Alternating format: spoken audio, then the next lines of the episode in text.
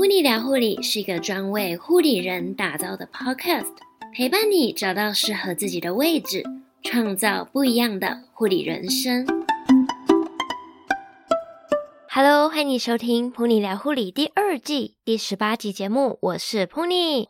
本集节目邀请到大翔，和我们分享航空护理师的工作。航空护理师目前在台湾还没有统一的资格认证或者是称谓，是以护理师的身份在飞机上面执行医疗业务，所以会使用航空护理师、飞航护理师来称呼。普尼对于航空护理师的工作充满好奇，不过呢，在录制这一集节目的时候呢，感冒刚刚好转，声音听起来可能会有一点怪怪的。但是不要太担心，这并不会影响到大翔分享的精彩内容。在节目开始之前，想邀请你订阅普尼的 Instagram 以及噗妮聊护理这个节目。如果你觉得这个节目有帮助到你，想邀请你帮我留下五颗星以及评论，并且分享给你身边的亲朋好友。在下方资讯栏里面有本集节目的时间轴、访纲以及重点整理，能帮助快速跳到你想要收听、感兴趣的片段。好的，那就让我们一起来收听本集的节目吧。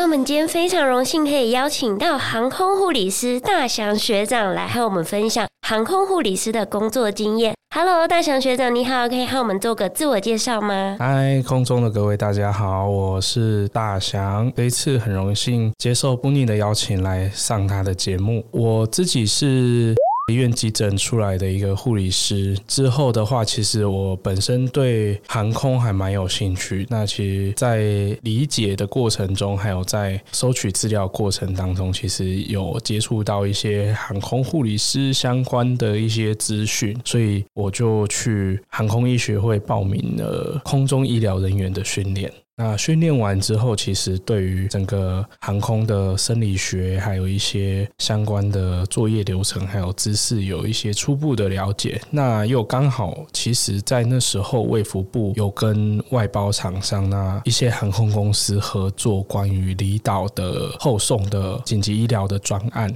那那时候金门的部分是由空去所接手的，那因为他们那时候有对外应征，所以我就过去试试看这样子，那所以就因缘际会了踏入这个领域。那你在航空护理人员之前，你是在哪边工作呢？航空护理师之前我在医院的急诊室。那急诊室其实给我很多的养分，让我可以好好的吸取在急诊的经验，包含说一些急重症的处理啊，那照护重点啊，还有一些管路的照护等等，其实都对你很有在飞机上照护病人的时候，其实有很大的帮助。而且其实在，在在医院的急诊室，其实那家医院它有跟空诊中心合作，所以他们的空诊中心很多的医师都是从我们急诊室那边过去，你说兼职嘛，好像也不像兼职，就是在业他们的业务范围之内这样子。嗯嗯。而且楼顶有一个直升机坪，那我们也有遇过，就是空勤总队的直升机停在我们的医院的屋顶上面，然后把病人送下来。所以你那时候其实是对于哎。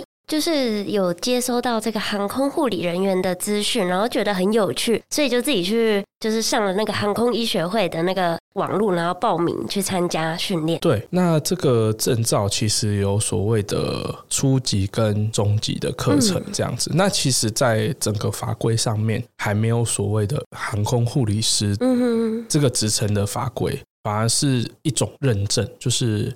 由我们的护理师证书去接受一些其他的训练，比如说航空医疗人员的训练，在相关的机关去工作，做照顾病人的事情，这样子，所以等于说是一个资格认证，它并不是一个，就它的位阶就类似于我们的 ACLS、ETTC 的那种认证这样子而已，就不是说，比如说像是 A 吗？最专科护理师啊，就是一个证明的那种感觉。专科护理师其实也是认证的一种。哦，它并不是所谓的执照。虽然我现在是专科护理师，那我的职业执照还是护理师，嗯嗯，而不是专科护理师。就是护理人员再去接受进阶的认证这样。那如果想要成为航空护理师，就是除了你刚刚说的去上那个相关的训练以外，有没有什么需要学经历啊、工作经验，或者是特别的其他条件？条件的部分其实会比较着重于在急重症的经验。例如说，有像以前的工作地点，他们对于招募的标准就是，可能护理师要在急重症单位执业两年以上，或者是说加护病房执业两年以上，嗯，哦，才有办法去执行转送的业务。嗯，但是其实认真讲起来，不管是在转送的过程当中，个人认为两年的经验还是不太足够的。所以两年是基本。两年是基本，那当然就是越多越好，嗯。也不是说只要年资越老越好，因为你除了年资之外，你讲直接一点，脑袋里面要有东西。嗯嗯，对，嗯，就是能力啊，能力方面的，会不会有身高限制啊？嗯，其实身高限制不太会。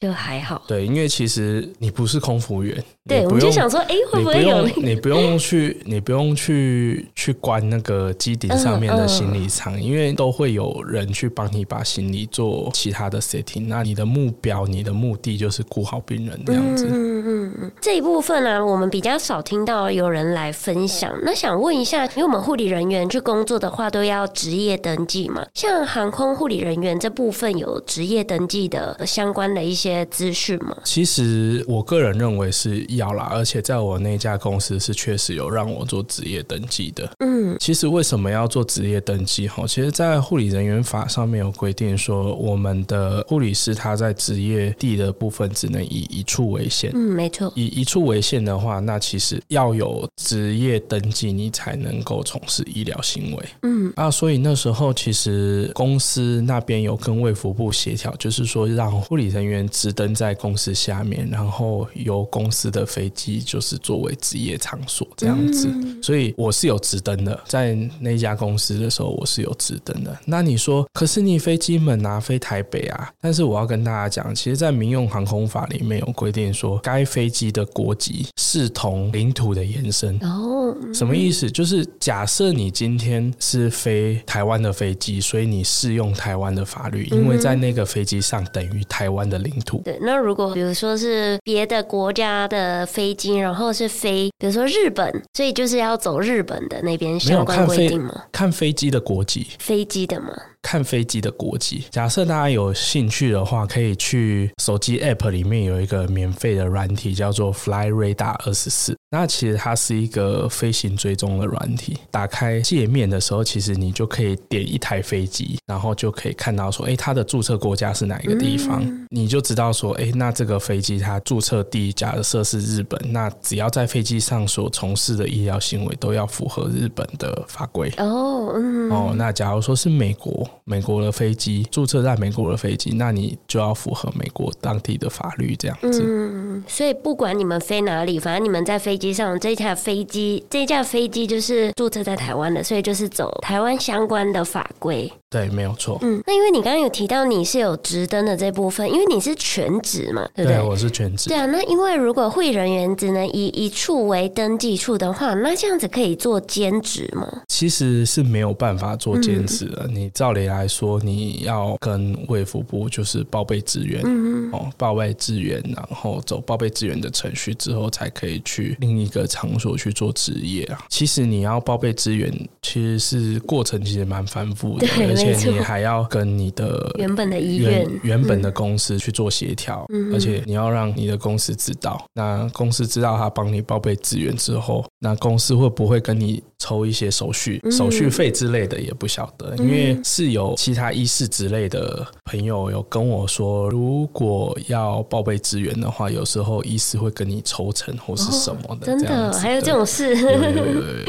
嗯，那这样子的话，是不是就好像不能纳入就？是一个兼职的考量，或者除非像我，比如说我现在没有直登，然后想要去那边工作，其实风险是很大的啦。没有直登，因为你你没有直登，你去执行医疗行为的话，其实你就是有问题的，违反护理人员法嘛。嗯、那你违反护理人员法，就有相对应的法则，可能轻者罚钱，重者可能会撤销你的执照。像我是念四年的，你可能是念七年的，哦、嗯嗯，就是无专加二级嘛，哦。那你花了这么多时间，好不容易考上这个护理师执照，然后结果因为这样的事情，然后你的执照就就没了，就没了。那其实坦白讲，得不偿失啊，因为毕竟护理师这个职业，坦白说，在台湾薪水确实没有很高，没有错。但是比上不足，比下有余嘛，至少饿不死你这样子。可以跟我们分享一下，就是薪资福利以及排班这一部分吗？其实我们应该是说，我们正常的工时是大概是八个小时左右。八个小时是一个礼拜吗？哎、欸，不是，就是一天。哦，一天，一天八个小时。嗯、那其实我们有时候会值班值到十二个小时。最主要是说，假设在正常的工时八个小时结束之后，剩下个四个小时是待命的时间。就是假设今天在这十二个小时之内有任务要出勤的话，那你就是就是要飞。可是待命是在公司里面吗？就是在住处。哦，在你家这样子。对，就是在。在宿舍，或者是说在租的地方这样子。嗯、那其实因为那时候是飞机会驻扎在金门，所以就是待在金门当地这样子。哦，所以你那时候是长期都在金门？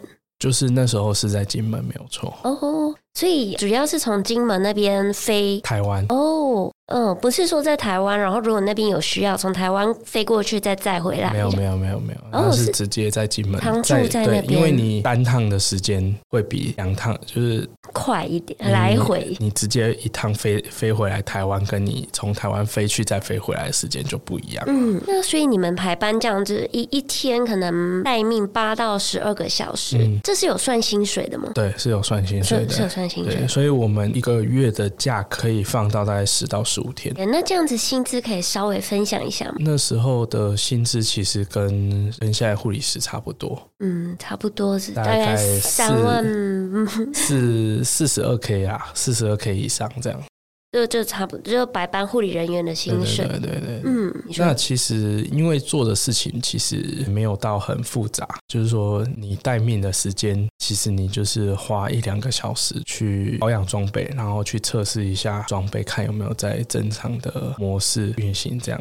除了那一两个小时的时间，其实就是等任务来这样子。那通常一两个小时装备保养完之后，然后在等任务期间都在有做自己的事，哦，做自己的事。然后除非有任务来了，然后再紧急开始之后，就是会有空审中心他们传真那个出勤单，然后到我们的那个驻扎地。嗯，那我们接收到申请单之后，我们就要开始联系联系一系列的相关的工作人员，例如说。说机师、地勤，然后对方医院联络完之后，我们就是开始整理装备这样子。那像你们这样子一个 team，就是你刚刚说的机师、地勤，然后护理师，然后还会有其他什么人员吗？其实不会有，机师两位会一起随飞的是一个机务，然后机务是机务就是机务，其实它也是地勤的一种。但是他是在飞机上，假如说可以协助处协助处理一些关于飞机上有一些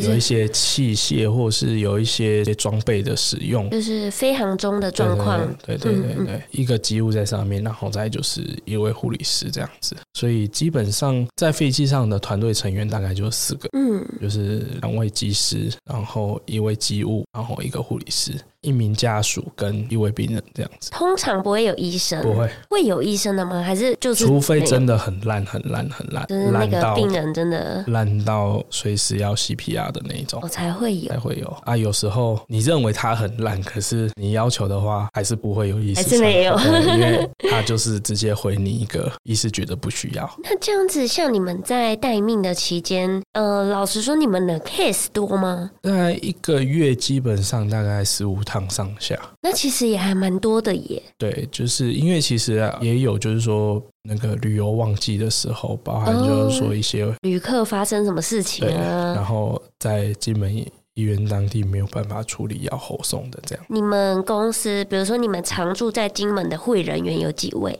我们那时候满编是四位，嗯嗯，四位的话就是轮流休假这样子，嗯、然后我们尽量我们尽量会把休假排在一起，因为其实我们四个都是从台湾过去的。那因为公司本来设计这个 program 的时候，他基本上都是，就是说他那时候预设是金门当地人，所以他们那时候其实没有想到是台湾的护理师到金门去这样子。那因为我们都是从台湾飞过去的，那所以我们要回去台湾这样子。那其实就是会轮流休假。那刚刚因为你说你是常住在金门那边的嘛，那你们会会飞国外吗？嗯，基本上基本上不太会，因为其实国外的部分是那时候本来公司里面有一个部门是专责负责处理国外的医疗专机的部分，所以我们两个部门是是不一样的。嗯，对，所以就是他会让你选，你想要飞国内还是飞国外？应该是说他们那时候他们有飞国飞国外有飞国外的人，那那时候其实他们最主要是要找国内的这样子。嗯，那像是你在呃航空护理。是他的工作内容啊，因为你刚刚有提到，就是在待命的时候，就是等待 case 来嘛。那比如说 case 来，你们就要开始联络那个机长，然后联络一些当地的医院啊什么的。那你们除了这些以外呢，到飞机上面，你们的主要工作是什么？因为其实大部分的病人啊，吼，有一些可能没有严重到插管，那有一些可能就是有插管，那其实就是处理好病人的管路的部分，再就是稳定他的生命真相嘛，因为。大部分我遇过的，其实还是有蛮多的人会使用一些升压剂。那你在使用升压剂的过程当中，你要去监测他的血压，监测他的心跳，那也要按照就是他血压数值去做调整药物的部分，这样子。嗯，可是，在那个上面的时候是没有医生给你 order 的。嗯，没有错。所以你要自己依照自己的经验去判断。哎，不是，我们是在跟医院交班的时候，我们会请医医师来协助。就是说，为什么做这个要有经验的原因，就是说，因为你要。知道病人他可能会往哪一个方向的病程是往哪一个方向去走。当你有想到的时候，你就可以在交班的时候，你就可以跟医师讨论说：“诶，万一他发生这样的情况的时候，你可以怎么做？”然后请他把 order 写在救护记录表上面。今天假设今天病人遇到这样的状况，我还是把医师的 order，然后去做药物的调整。嗯，对，这个其实就是一个小的变法吧。以往在医院的时候，大家都是接受到资本的医嘱嘛。嗯，对。那其实，在转送的过程当中，当医师没有在没有在所谓的运输工具上面的时候，其实你可以提前把你的救护记录表给医师，然后跟他讨论说：“哎，接下来病人假设在飞机上发生什么样的事情的时候，我可以怎么做？”然后请他去下这个遗嘱。嗯，那空中跟地面其实最大的差异就是说，在地面上的救护车，它可能可以直接找一家医院到急诊去做急救处置。可是像飞行这一块，你不可能随便找一个机场就落地。嗯嗯。因为航空这个部分，你只要落地，你就是要提前申请，除非你今天是今天假设真的是病人在飞机上发生急救的状况，可能跟机师协调说，哎，可不可以先就近找个机场先落地？但是你从降落到落地的时候，其实还是有一段时间。当然，我们还是以原先预定的飞行计划为准。像你刚刚提到那个医生，就是我们在出发。发之前会先跟医生做，就是有一些什么我该怎么做啊，什么类似这样。是。那比如说，就是像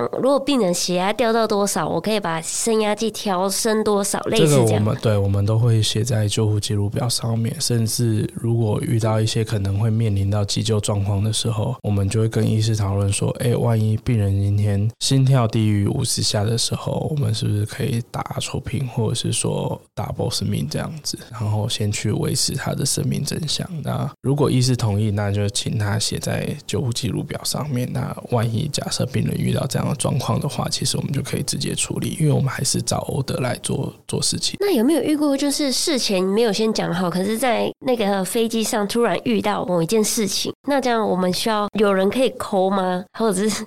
其实要 call 是也是有管道啦，因为我们飞机上都会备卫星电话。嗯哼，哦，那可以直接打卫星电话。回到驻地，或者是说请，就是或者是回到医院这样子。嗯嗯，理论上是可以，但是我还没有遇过。哦，对，嗯，理论上是可以，但是哦，还没有遇过这样的状况，这样，所以其实基本上我们的团队其实那时候都可以把病人的病程会想得比较清楚一点，跟医师讨论的比较清楚一点，这样子再出发。那像是在飞机上面会运用到的护理技术，比较常用的是哪一些？比较常用，其实最主要还是管路，还有设仪器设备的调整，包含呼吸器。嗯哼，尤其是在飞航的过程当中，你常常会遇到，就是病人如果有插管的话，那其实我们在高空的过程当中，气体分子是会变大的。那变大的过程当中，你要怎么去调整它的呼吸器？还有它，因为像我们 endo 里面有 cuff 嘛，或或者是 trachea 里面可能会有 cuff。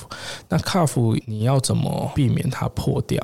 哦，又或者是说事前你要经过什么样的处理，才可以把这个 cuff 弄好，这其实都是一个学习跟经验这样子。那在那个训练过程会教吗？你说训练过程嘛，其实不会哦，不会，不会，因为其实航空公司的训练过程其实只是给你飞机上的一个组员的训练。嗯哼，譬如说你安全门要怎么开，进飞机的时候你的危险区是什么地方？嗯，对，那你要怎么怎么去接近飞机啊？或者说机场的规定是什么？这样听起来是航空相关的知识。对对对，那其实航医会的他们的空中医疗人员的训练哈，其实都有提到这些相关流程要怎么去做。但是你说更详细一点的东西，其实就是要去多问、去多学这样子。嗯。可是这样会有人，就比如说我们是新进的航空护理人员，那会有人带我们吗？基本上会啦，一开始一定会有人带，但是可能就是带个五趟十趟左右这样子。所以还是会靠就是学长姐的经验传承。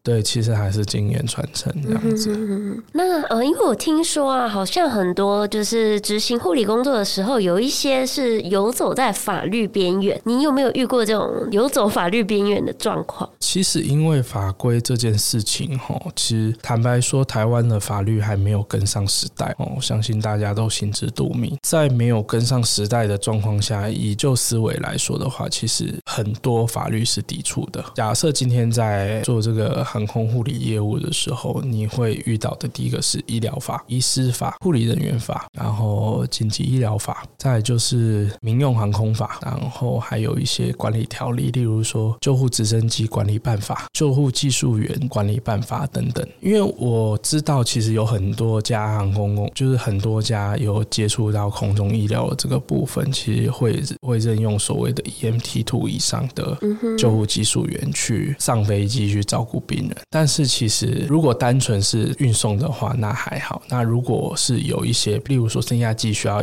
需要调整，那个可能就是要护理师在场，因为在目前的法规来说，救护技术员没有办法。接受医嘱这件事情，嗯、对他没有办法按照医嘱去调整药物，所以必须要有护理师执行这个医嘱，这样子。游走在法律边缘，其实最主要就是假设他今天没有没有插管的病人哦，可是他可能车祸外伤，本来一点点的气胸，那因为有合并血胸的问题，要转送到台湾的时候，其实有时候可能会因为飞航空程的高度的关系，那气体开始放大的时候，他有时候可能会有所谓的张力性气胸的问题。假设他遇到张力性气胸的问题，其实我们能做的就是针刺减压，还有就是胸管的置入。那他的呼吸没有办法维持他的身体所需的话，可能又要插管。那其实所谓的针刺减压，还有胸管的置入，还有气管的插管，其实都不是护理师可以做的。万一在飞机上遇到这样的状况之后，就会变成考验你说你要怎么做。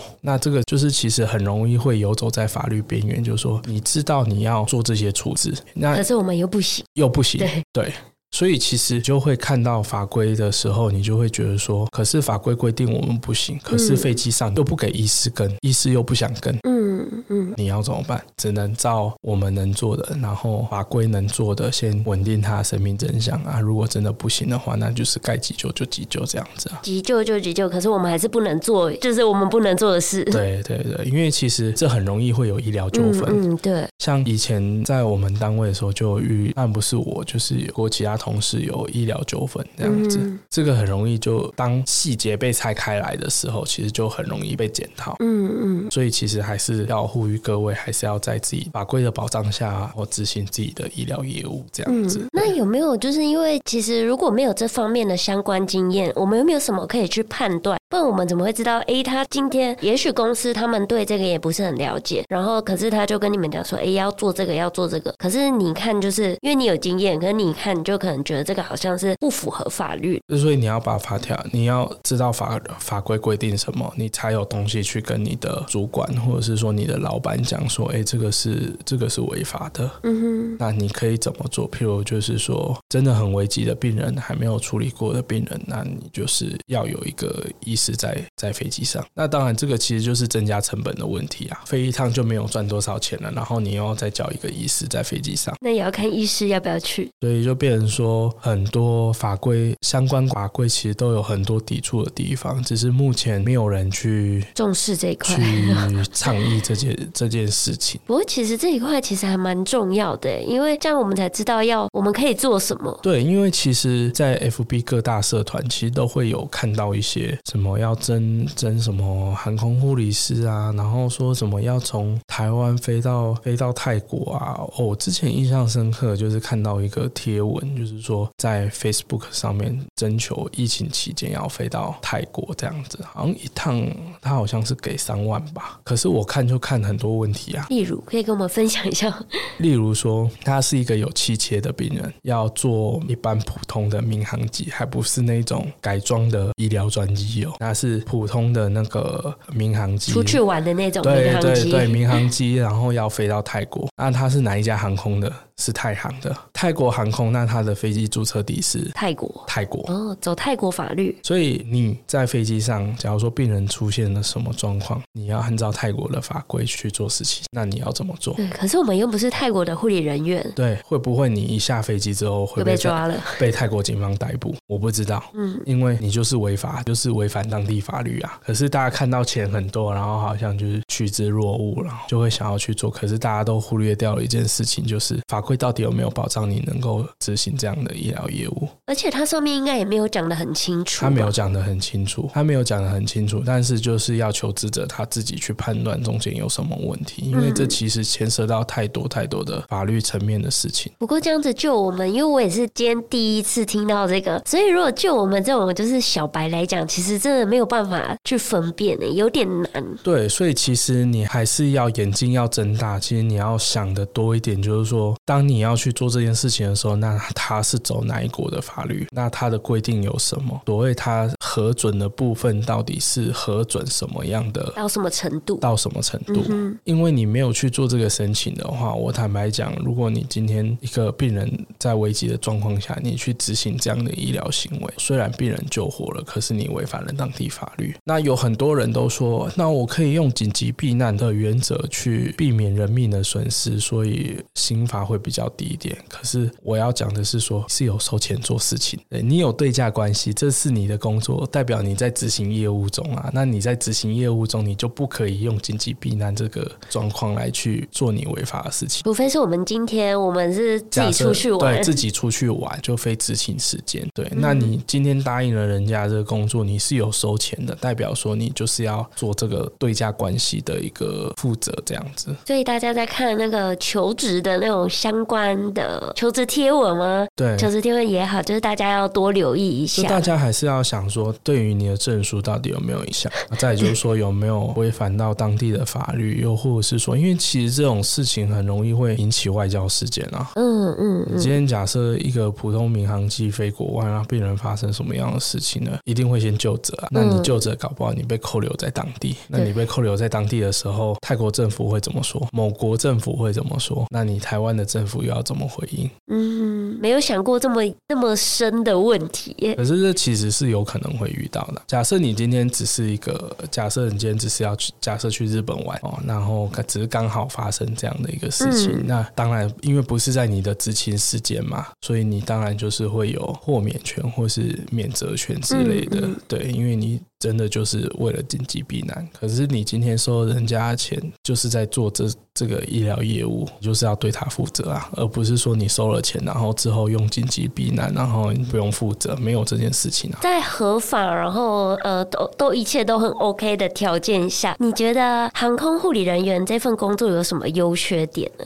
优缺点其实就是自己的时间蛮多的啦。嗯、其实你可以把握自己的时间去增进自己的能力，然后阅读一些文献这样子，嗯、然后去增加自己的软实力，然后让脑袋自己有东西。因为其实有很多时候，医师没有想到的，你刚好点出来了。那点出来，假如说在事前准备就可以做预防的话，那其实对这个病人的转送过程中是安全的。因为我除了在空中的转送经验之外，我在其他地方也有地面的转送经验。那我常常看到的就是有很多医师他们的想法就是，病人只要出了我急诊室的大门就不关我的事了。其实遇到这种，你不能说你一生当中，一生转送的过程当中不会遇到这种心态的意思，但是你就是要去做好自己的事情，就是在地面转送过程当中遇到很多这种。这种心态的意思，所以有时候病人真的发生什么状况的时候，其实你是没有什么武器可以用的。为什么我后来会想要在台湾训练专科护理师的原因，就是因为其实，在医疗辅助业务的过程当中，其实有所谓的预立医疗流程这件事情。预立医疗流程，在专科护理师当中有所谓预立医疗流程。假设我们今天可以把预立医疗流程做出来，其实可以省下很多违法的事情。你刚刚说预立医疗流程这一块呢，是针对比如说。说 NP 在发现一件事情，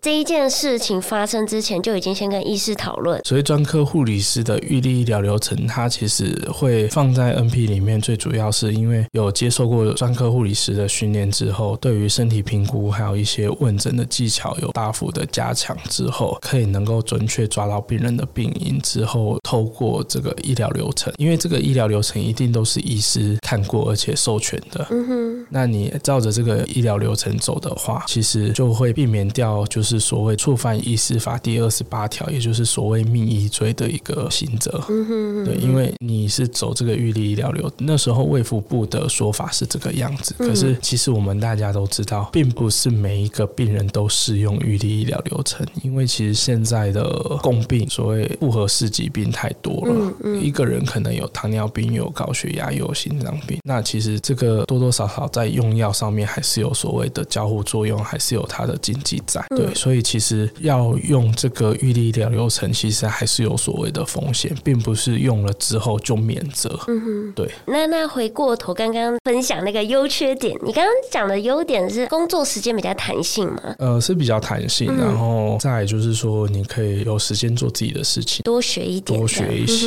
就是你想要斜杠啊还是什么的，其实都可以，都可以多学一点这样子。缺点的话，其实就是风险蛮大。嗯，很容易会有医疗纠纷。对，那你医疗纠纷发生的时候，你的公司挺不挺你，嗯、或者是说你的会不会被推出去？这样对，会不会被推出去？这个其实你都还是要再思考一下。那你在这一份工作中有没有遇到什么，就是让你印象很深刻的就是困难点？困难点其实像我就有遇过 A 型主动脉剥离，那已经有心包膜积血的现象。那其实我们大家都知道，万一它血量变多的时候，其实会变成。心包膜填塞，那它是一个导致 CPR 一个急症之一。那你要怎么去解决？其实你就是要透过心包膜穿刺把积血抽出来之后，让心脏有空间跳动。那其实当当我们接到这个 case 要转送到台湾的时候，其实我们后来自己有私底下找当地医院的医师，跟他说：“哎，这个量有没有很多？要不要先抽一点出来？因为我们一次飞行的单程的路途可能就是。”要四十五分钟，四十五分钟说长不长，说短其实也不短。那你在飞机上真的发生什么事情？会不会一上飞机你就要开始压 CPR？你不知道，因为在飞机上也没有所谓的携带式的超音波，你也没有办法去做监视，所以你就只能透过他的血压、他的心跳，然后一些身体评估的技巧这样子。譬如说颈静脉有没有怒张啊？那你听诊心音的时候会不会有所谓的遥远的心音？记得在教科书上面是写遥远的心音，所谓。Distance heart sound 这样子去诊断说他到底有没有心包膜填塞，但是这种事情你光就是说，当我讲的这些征兆已经发生了发生了的时候，其实你已经来不及去做任任何的补救，因为他就是快死掉了。嗯，对，所以如果我们能够在事前避免了，或者说一是他愿意能够抽一点水，或者甚至是放一个引流装置的话，嗯、搞不好我们就可以避免这个方式。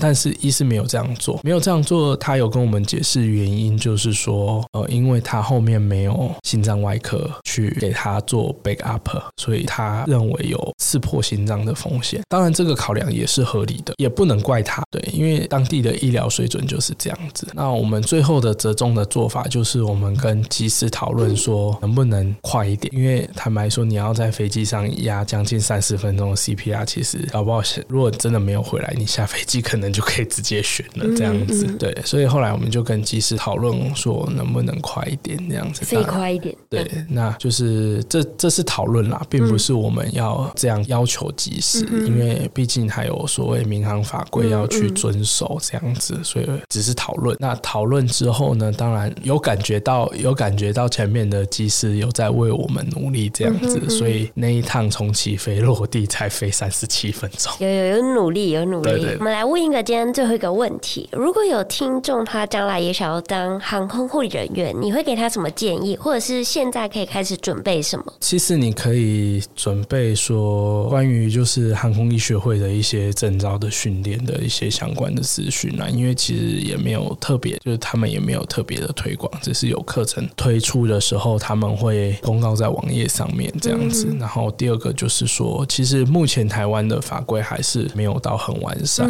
所以其实要被救责的地，就万一真的发生事情要被救责的地方还是有的，只是说你要怎么去怎么怎么去保护自己这样子。那因为坦白说，有一些医师的心态还是蛮摆烂的啦，对，所以就算你知道要这样做，可是医师不同意，你还是没有办法这样。护理师的发展状况，其实坦白说，也因为护理师自己本身就是一盘散沙啦，所以没有办法去争取一些法规的修改这样子。我可能会比较建议，就是说未来的学弟妹们，先从保障自己的权利开始，嗯哼，知道自己的权利在哪里，有一些不合时宜的法规，就要团结起来去修改掉。像我举个例子，我考上专师之后，最近有一个对于专师的修法，就是部分科专科护理师的这件事情，相信大家都知道，而且闹得很大。嗯，我也不避讳，就是跟大家分享，就是我是把事情闹大的其中一个。嗯，对，因为为什么我会这样子说？其实最主要会有这样的修法，其实讲直接一点，就是为了医院的管理层能够弹性的调动人力，让专科护理师跨科支援。可是这其实是一个很莫名其妙的法案啦。万一你在生产的时候，可能妇产科专科护理师，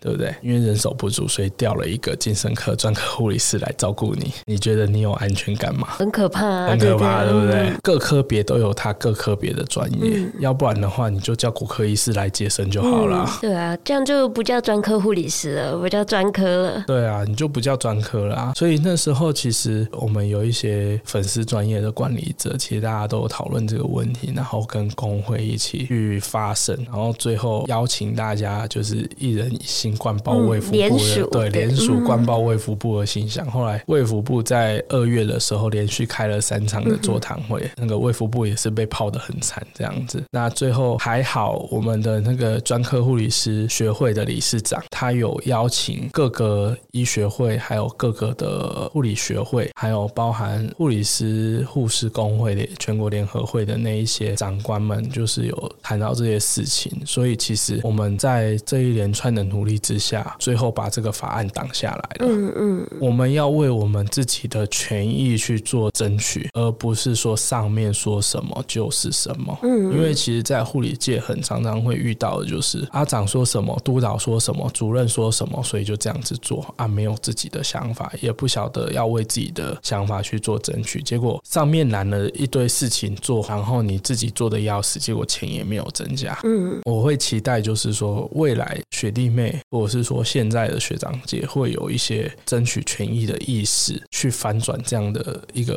护理环境。嗯，对，因为坦白讲，台湾就是护理环境太烂，所以职业率才低嘛。对对对，那所以要怎么样反转？就是要靠大家的靠大家的努力，嗯、靠大家的团结跟努力，然后要知道怎么去争取。嗯，所以其实透过这一次的专科护理师修法，然后又挡下法案的过程当中，我发现护理团体不是不能团结，而是要怎么样团结？嗯嗯，而是大家有没有把这个声量放出来？对，让大家去意识到这件事情的严重性。坦白讲，就是你不分科的话，就是会被调来调去啊。然后你又遇到你不熟的环境，那最后病人出了什么事情，其实又是推给专科护理师。嗯，那这样职业风险不是会变大吗？嗯，然后职业压力又变大，因为大家都知道外科医师脾气很差，外科医师交代 order 的时候不喜欢人家问第二遍、第三遍，结果你事情又没有做好，因为你不熟当科的 routine 嘛，对啊，你不熟当科的 routine 就会出 trouble 啊，那出 trouble 医师又会被送，他就会把气都发泄在你身上，这样子，所以这其实不是一个友善的环境啊，对啊，所以大家还是要争取自己的权益，然后要熟知法规，然后要让知道，要让自己知道说自己是在什么样的状况下去执行医疗业务，这样子。好的，那么今天非常感谢大祥学长来和我们分享，而且跟我们讲了很多有关权益还有法规的重要性。对，然后就是希望大家，因为今天五一二护师节，对，在这今天特别的一个对。特别的一天，然后能够受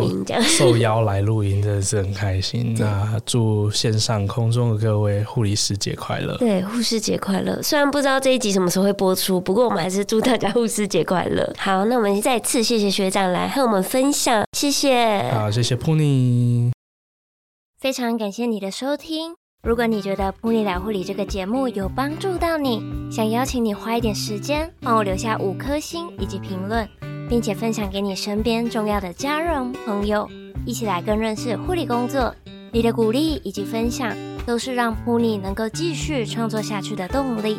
也别忘记追踪我的 Instagram，欢迎私讯我聊聊你对这一集节目的看法，或者是你的护理人生职涯。Puni 聊护理，陪你聊聊护理，我们下次见喽，拜拜。